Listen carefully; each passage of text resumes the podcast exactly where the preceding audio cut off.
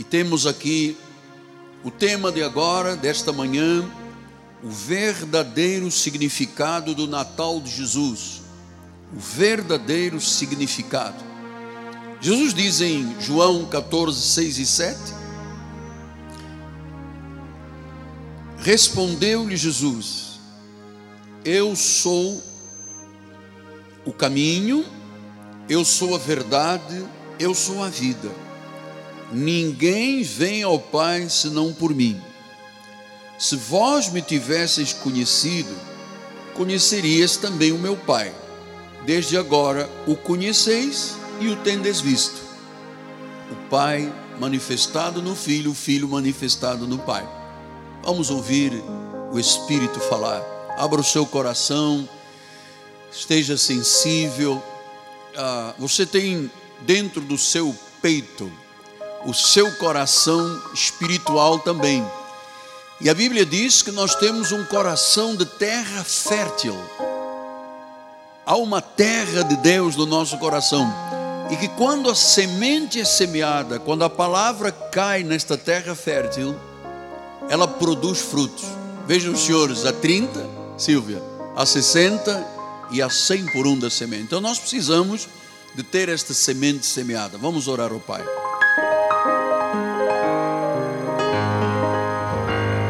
Glória a Deus. Senhor Jesus, neste momento de alegria, neste momento de muita paz, estamos celebrando a Jesus Cristo.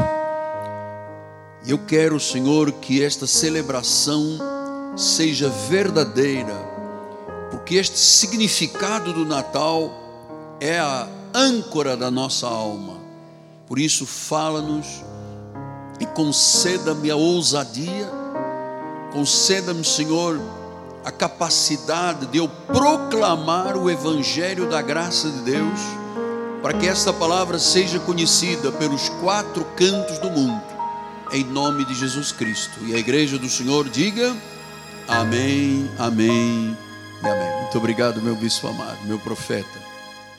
Meus amados irmãos, filhinhos na fé, eleitos de Deus, aqueles que fazem parte da congregação divina, da Assembleia dos Santos, aqueles que têm o nome inscrito no livro da vida, aqueles que sabem e conhecem a Jesus Cristo, meus filhinhos amados. Glórias a Deus Glórias a Deus pela obra eterna de Jesus em nossa vida.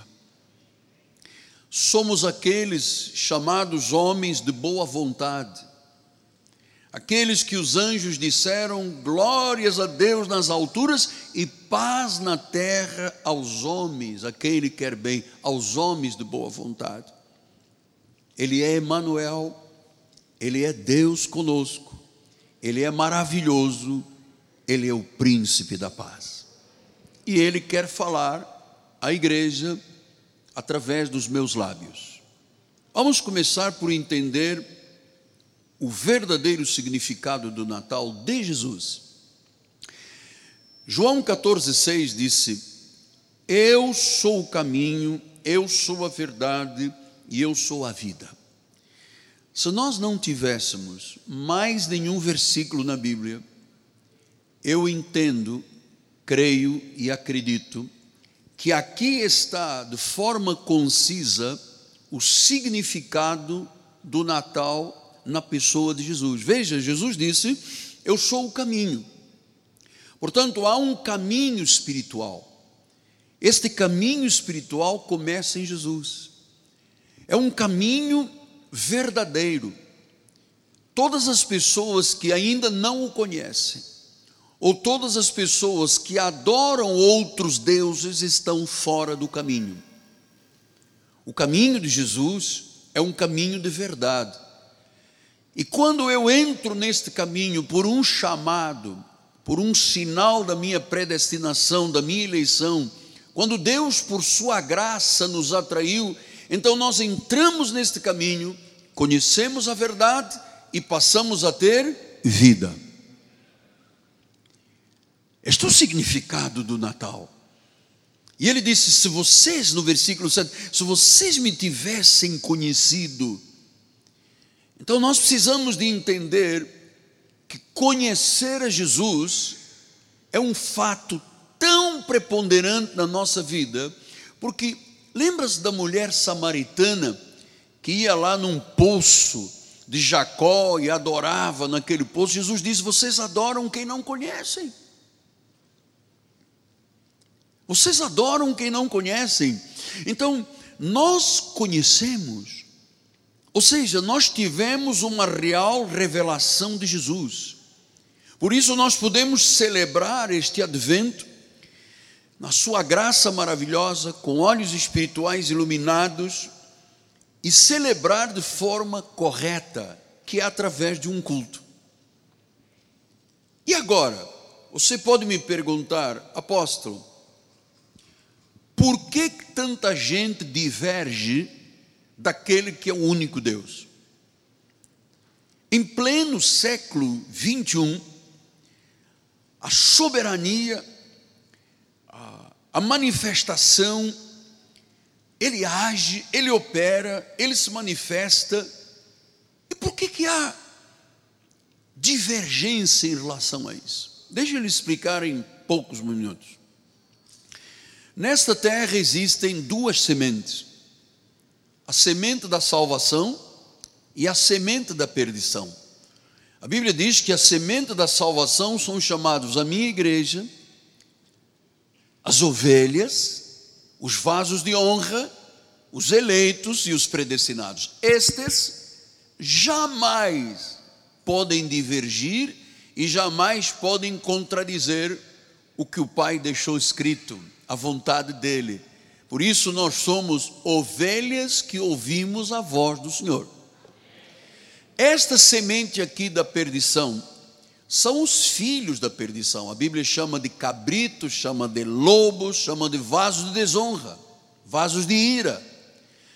Estes vasos de desonra e de ira são esses que divergem, porque é parte da vida deles divergir. E é parte da nossa vida concordar, receber, confessar no passado nós até dizíamos, aceitar é parte da nossa vida. Então, Jesus dividiu a história no antes e depois. Então, diz que antes de Cristo, antes da era de Cristo e depois da era de Cristo. Então nós estamos entendendo que o mundo todo para para comemorar o nascimento de Jesus. Que o que existe em Jesus é tão forte, é tão significativo, que o seu nascimento, a sua vida e a sua morte e a sua ressurreição são a prova, a prova que ninguém pode divergir. Olha, mesmo os filhos da perdição, eles sabem que há um Deus um verdadeiro Deus, que depois, como são da perdição, eles chamam de Maomé, eles chamam de Buda, eles chamam de Shirva, mas na realidade todo ser humano sabe que existe um Deus. É por isso que nós estamos aqui esta manhã celebrando com milhares de pessoas através das mídias sociais. Então, qual é o seu significado desse nascimento? Então nós precisamos de ter uma visão. E nós precisamos de ter conhecimento. O conhecimento tem que ir além de uma coisa que todos nós amamos, que é a troca de presentes. Da festa do Natal, da árvore enfeitada, do panetone com chocolate, da rabanada cheia de açúcar e leite condensado. Não, o, é verdade o Natal para nós, evangélicos cristãos, tem que ter um outro significado, mais profundo, mais profundo, mais nobre, mais verdadeiro. Então, para a genuína graça de Deus, para os cristãos renascidos de Deus, algo profundo, a conhecer esta manhã. Jesus disse isso. Se vocês me tivessem conhecido, primeiro, o nascimento do Senhor Jesus prova que Ele é real, que Ele é verdadeiro, que Ele existe. O nascimento que nós chamamos do Natal prova que Deus é real, que Deus é verdadeiro, que Deus existe e que ele se revelou a cada um de nós. Veja como é que Paulo diz isso em Gálatas 4, 4 e 5. Ele diz assim: Vindo, porém, a plenitude do tempo, Deus enviou seu filho, nascido de mulher, de Maria, nascido sob a lei. Ele veio para cumprir a lei. Ele não veio para anular, para abrogar, ele veio para cumprir a lei. E ele disse depois no versículo de número 5: Mas ele veio para resgatar os que estavam sob a lei, a fim de que recebêssemos a adoção de filhos. Olha a missão de Jesus, olha o que é real. Agora diz no versículo de número 6: E porque vós sois filhos, ah, nós estamos aqui porque Jesus um dia se fez carne, sob a lei, nascido de uma mulher, um ventre que foi usado apenas como uma incubadora, o Espírito Santo gerou, e ele veio com o objetivo de resgatar. E amados, olha como é que isso é tão real. Aqui estão centenas de resgatados. Você sabe por quê? Porque Ele é verdade, Ele é o caminho, Ele é a vida, Ele é real, Ele existe, Ele é o galardoador daqueles que o temem.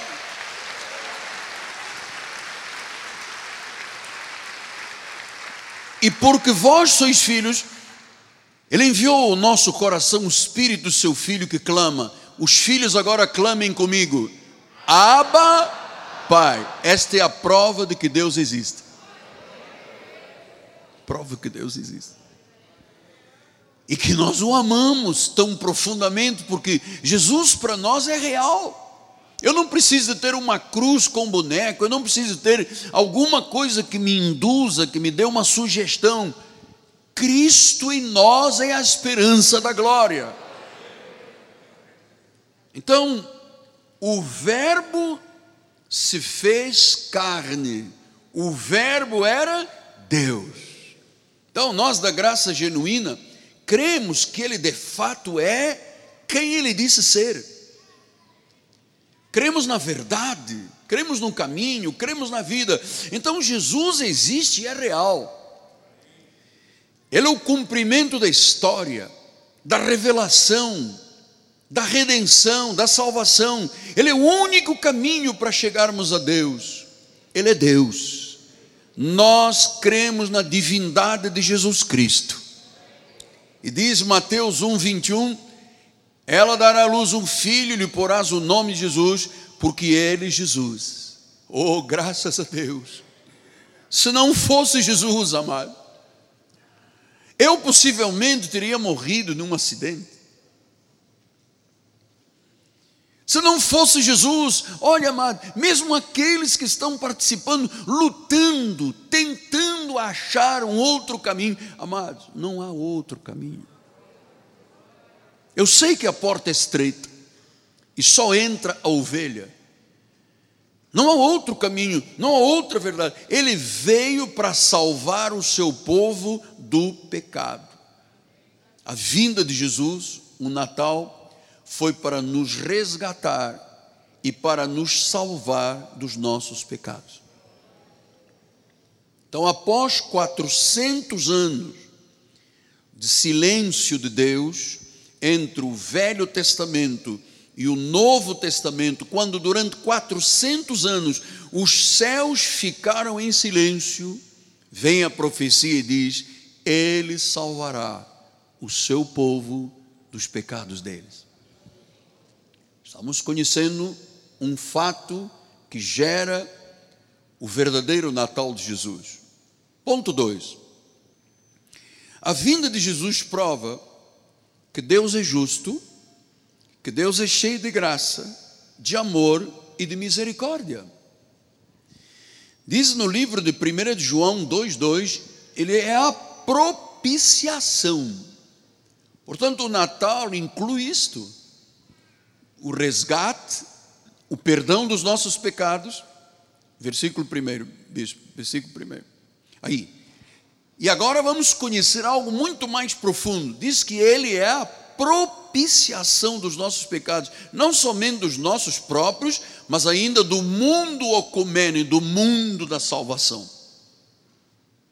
Ele é a propiciação. Apóstolo, o que é propiciação? Ele pagou com a sua vida o preço da nossa redenção. Mais ninguém poderia fazer isso e mais ninguém pôde fazer.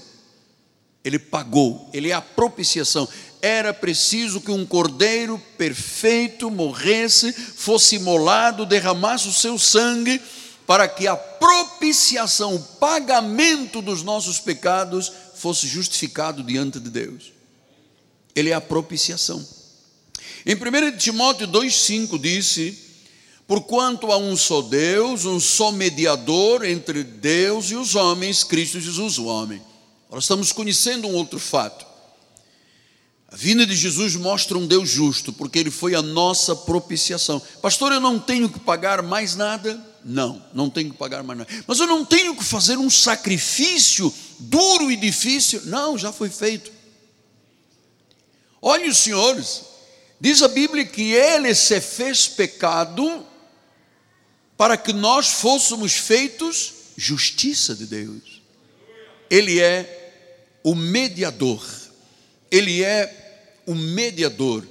É Ele que nos ensina, que nos mostra e que nos leva à plenitude de Deus. Um dia, Filipe perguntou a Jesus, disse: Jesus, mostra-nos o Pai e nós descansaremos, porque temos visto você orando, falando lá para cima. E ele disse: Filipe, eu estou com vocês há tanto tempo, vocês não me conhecem. Olha para mim, você vai ver o Pai. Então, ele acabou por dizer em João: Eu e o Pai somos um. Então, nós conhecemos Jesus como a propiciação, como nosso mediador, e diz o versículo 6: o qual a si mesmo se deu em resgate. Eu gosto desta palavra resgate. O resgate diz por todos, todos aqueles que ele predestinou, testemunho que se deve prestar. Então, temos que dar testemunho, temos que prestar testemunho do resgate. Você imagina resgate, alguém em grande perigo, imagine uma pessoa em mar revolto, ondas de um lado, ondas do outro, a morte se aproximando, e de repente chega o helicóptero dos bombeiros e lança aquela balsa e salva, resgata a pessoa. Você sabe que todos nós já estivemos nessas ondas do mar da vida. Estávamos vivendo segundo o príncipe das potestades do ar. Andávamos como os demais, como filhos da ira. Não entendíamos, não buscávamos, não tínhamos ideia de quem era Deus. Então Ele nos resgata. Ele estende a sua boia de salvação, ele nos tira das garras do diabo e nos transporta para as suas mãos, ele nos tira das trevas e nos traz para a luz, ele nos tira da morte e nos traz vida, nos traz para a vida. Isso se chama resgate. Eu fui resgatado há mais de 46 anos. Eu era um católico apostólico romano, eu não conhecia Deus, eu não conhecia a Bíblia, eu não sabia que haveria alguém, uma pessoa espiritual acima de Maria, acima de Nossa Senhora de Fátima ou de São Judas Tadeu. Eram esses que eu prestava culto. Eu iria para o inferno. Até que Jesus Oh, aleluia! Naquele leito de enfermidade e de morte, dentro daquele CTI recobro gigantesco. Gente sem pernas, gente sem braços, gente sem olhos. A guerra esfacelou e matou milhares e milhares de pessoas. E naquele tormento, quando apenas a morte era a minha esperança, Jesus envia um anjo. Na figura de uma mulher, uma bolsa de palha, chega diante da minha cama no hospital e diz: Você vai pregar a palavra de Deus à volta do mundo. E depois de uma grande batalha espiritual, eu dizendo, não acredito, eu sou o único religioso da família, é, como é que eu posso estar nessas condições, necroses, tecidos, ossos, abandonado por todos, só minha mãe ficou do meu lado? Sinta, Senhor, eu estou cheirando mal. E ele diz: Não, você não é você que cheira mal, é a tua alma, é o teu espírito, porque Deus não está presente na tua vida. E ela saca de uma bolsa de palha um livro sagrado que eu nunca tinha tido acesso. E ela disse: Abra aí no meio, procura uma carta chamada Job. Vai num número grande, diz 19. Depois num pequenino, diz 25. Leia. Eu fui, nunca tinha pegado uma Bíblia. E quando cheguei lá e disse: Eu sei que o meu redentor vive. Naquele momento, o caminho, a verdade, a vida, a propiciação, o mediador, o resgatador, me alcançou, por Sua graça, amados. Por Sua graça, Ele te alcançou. que seríamos de nós? O que seria de nós se não fosse esse Jesus maravilhoso? Pastor, eu já ouvi o senhor contar a sua história um milhão de vezes. Você vai ouvir cem milhões de vezes, porque eu quero que o mundo saiba que Ele existe, Ele é real, Ele é verdadeiro, Ele é o caminho, Ele é a vida, Ele é a verdade, Ele é o Senhor. Eu quero que todos saibam. Aleluia. Hebreus 3:1 Hebreus 3:1 disse: Por isso, santos irmãos, irmãos santos, que participais de uma vocação celestial. Quer dizer que estar aqui não é um ato da minha carne, não é um desejo carnal, isto é uma vocação. Assim como tem gente que tem vocação para tocar, para cantar, para dançar, para a ciência, para a medicina, para a arquitetura, ah, para trabalhos de casa, não importa. Ah, todos nós temos talentos e dons e uma vocação pessoal, mas a vocação celestial, que nos faz estar num lugar chamado a igreja, a eclésia, o povo separado, resgatado. Sim, agora ele diz: considera atentamente no apóstolo e sumo sacerdote da nossa confissão, Jesus. Propiciação, resgatador, mediador, caminho, a verdade, a vida, o nosso apóstolo, o sumo sacerdote da nossa confissão, é Ele, Jesus Cristo. E diz Hebreus 3,5: Moisés era fiel em toda a casa de Deus como servo, para testemunho das coisas que haviam de ser anunciadas. Versículo 6: Mas Cristo, porém, como filho, ele é fiel em sua casa, a qual casa somos nós, que guardamos firme até ao fim. Aí a ousadia e a exultação de esperança. Glórias a Deus. Você pode dizer glórias a Deus? Nós vamos guardar firmes a nossa ousadia, a exultação, a alegria do nosso coração e da esperança. Foi nesta exultação de esperança que no final de março, início de abril, começou uma nuvem negra, dramática sobre a humanidade.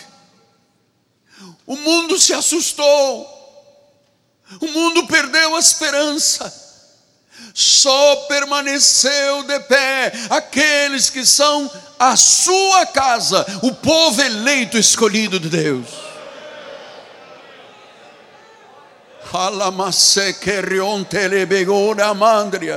Oh, com exultação e esperança, Cristo, Cristo, Senhor, Cristo, Senhor, a justiça de Deus foi satisfeita, o perdão foi dado. O pecado foi pago, ninguém poderia pagar senão Jesus Cristo. Justiça é a parte do caráter de Deus, justiça é parte da essência de Jesus, e pelo nascimento, pela morte, pela ressurreição, a justiça de Deus é satisfeita e o amor de Deus é demonstrado.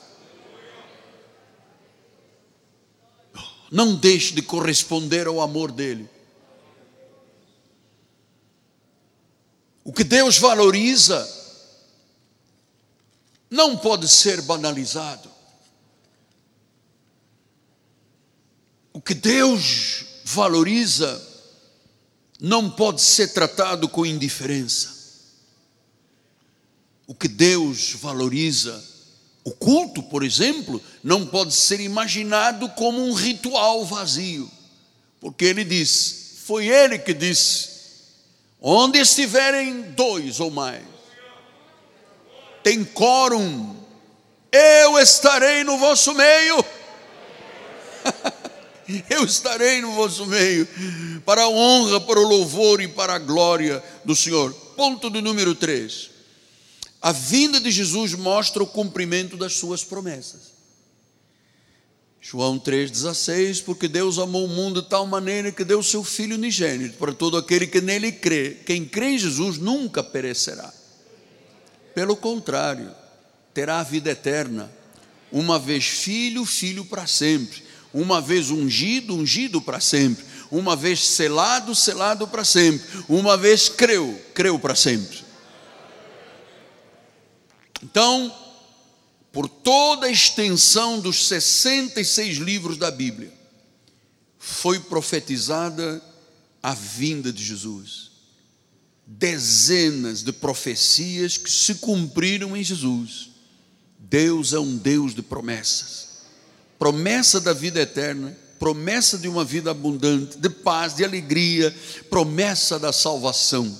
João 10, 28, ele diz: eu lhes dou a vida eterna, jamais perecerão.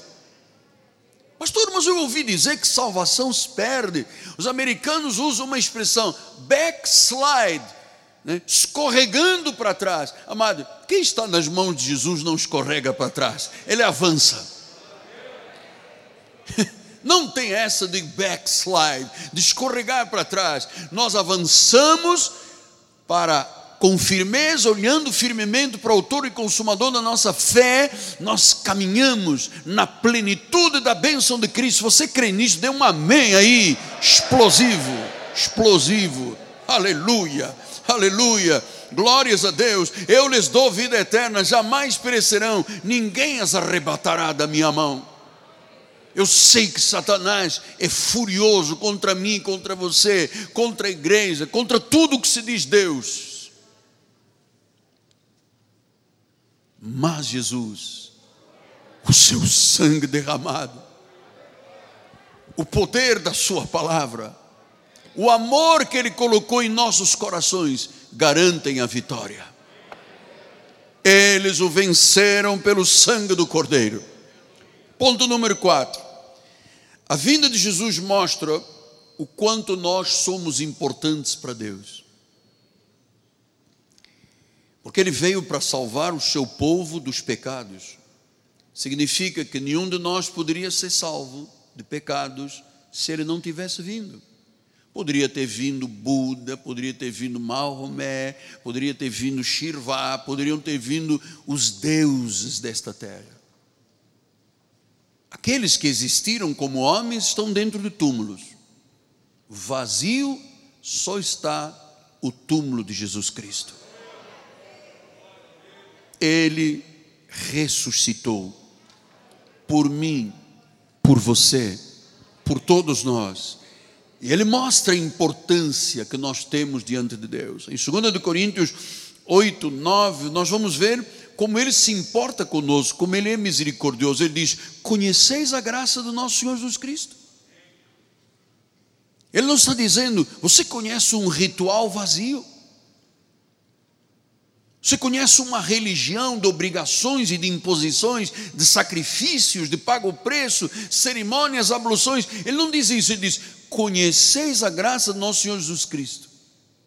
Agora veja a tua importância.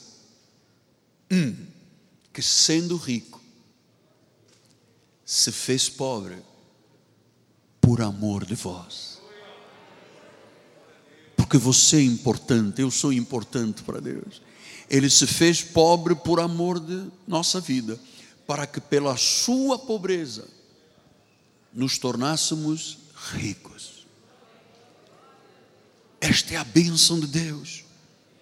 Então, esta bênção, Jesus, nos dias da sua carne, ele demonstrava este sentimento de amor. Ele não jogou fora os marginalizados, marginalizados aqueles que viviam à margem da sociedade. Ele não deixou de curar os enfermos, os doentes. Ele não deixou o perdido, o injustiçado ir para o inferno. Ele se importa com os que sofrem. Ele se importa comigo, com você e com você que está lá do outro lado. Temos uma câmera aí, por favor, porque do outro lado há tantas pessoas dizendo: Mas eu estou vivendo à margem disso tudo. Eu estou perdido, eu estou cansado, eu estou sobrecarregado, eu estou aflito. Eu estou imaginando um ano que vem pior. Eu só vejo densas trevas.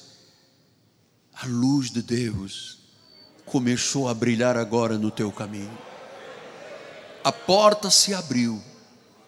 E agora você encontrará o descanso para a sua alma. Basta que você o reconheça como Senhor e Salvador, que você rompa o cordão umbilical com o mundo, o mundo não presta. Paulo disse: Não vos conformeis com este mundo. Não se conforme com o padrão deste mundo. Ele se importa com aqueles que ele predestinou ele nos chama de preciosos. Ele diz que nós somos um espírito com Ele.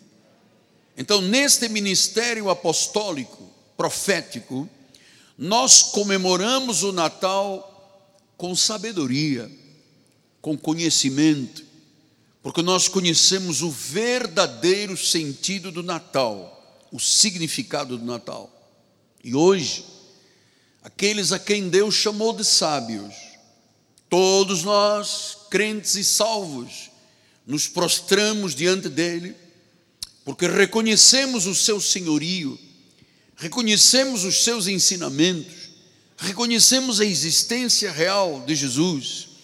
Olha, nós cremos nesta vida verdadeira de Jesus, vida abundante, vida eterna. Então ele só espera que aqueles que estão ouvindo a sua voz, que ele chama de minhas ovelhas, se curvem e se rendam, dizendo: Tu és o meu Senhor. Então, como João Batista enfatizou, enfatizou, enfatizou, deu ênfase, eu preciso terminar este recado porque eu temo muito a Deus. E eu, é claro, eu não brinco com as coisas de Deus. Eu sei que a minha recompensa maior, porque Deus tem me recompensado, a minha recompensa maior virá quando a coroa da vida for colocada na minha vida e então quando eu estiver diante do Pai. Mas eu queria terminar com uma expressão de João Batista. Ah, muitas pessoas começaram a dizer: João Batista, você na realidade é o Cristo. Nós estamos esperando alguém, nós estamos esperando um Salvador, nós estamos esperando alguém que nos transforme, que nos dê esperança. Tu és o Cristo, fala a verdade, João Batista. Ele confessou, não negou, ele confessou: Eu não sou Cristo. Amados, nós não somos Cristo. Nós temos um chamado para ser como Cristo, para apontar para Cristo. Jamais alguém nos confundirá com o mundo. Há uma luz espiritual que brilha em nossa vida. Ele disse: Vós sois o sal, vós sois a luz. Os homens têm que ver esta luz brilhar, a luz das vossas obras. Então nós não somos Cristo, mas nós somos como Cristo. Nós vivemos a palavra, nós vivemos na dependência do Espírito Santo, nós vivemos seguindo este caminho de Jesus. Então eu termino dizendo: Ele é a videira verdadeira, nós somos os ramos que produzimos muitos frutos, e já entendemos todos, e eu entendo isso há mais de 46 anos que nada podemos fazer sem Jesus Cristo, mas com Ele nós podemos todas as coisas.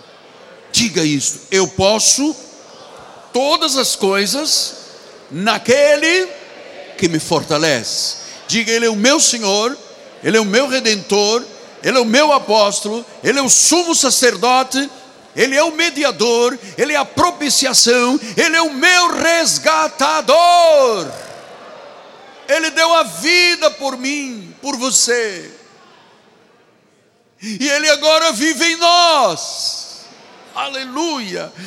Cristo em nós é a esperança da glória. Diga glória a Deus.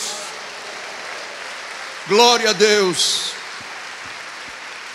Glória a Deus. Glórias a Jesus. Senhor Jesus Cristo. Ouvimos a tua palavra. Ouvimos mais do que a voz de um homem. Ouvimos mais profundamente do que um timbre de uma voz. Ouvimos a voz do Espírito Santo. A voz do Espírito Santo e esta voz não se ouve no meio do fogo. Essa voz não se ouve no meio da tempestade do vento. Essa voz se ouve num cicio suave. A voz que diz: Tu és minha ovelha. Eu dei a minha vida por você eu sou o teu Senhor.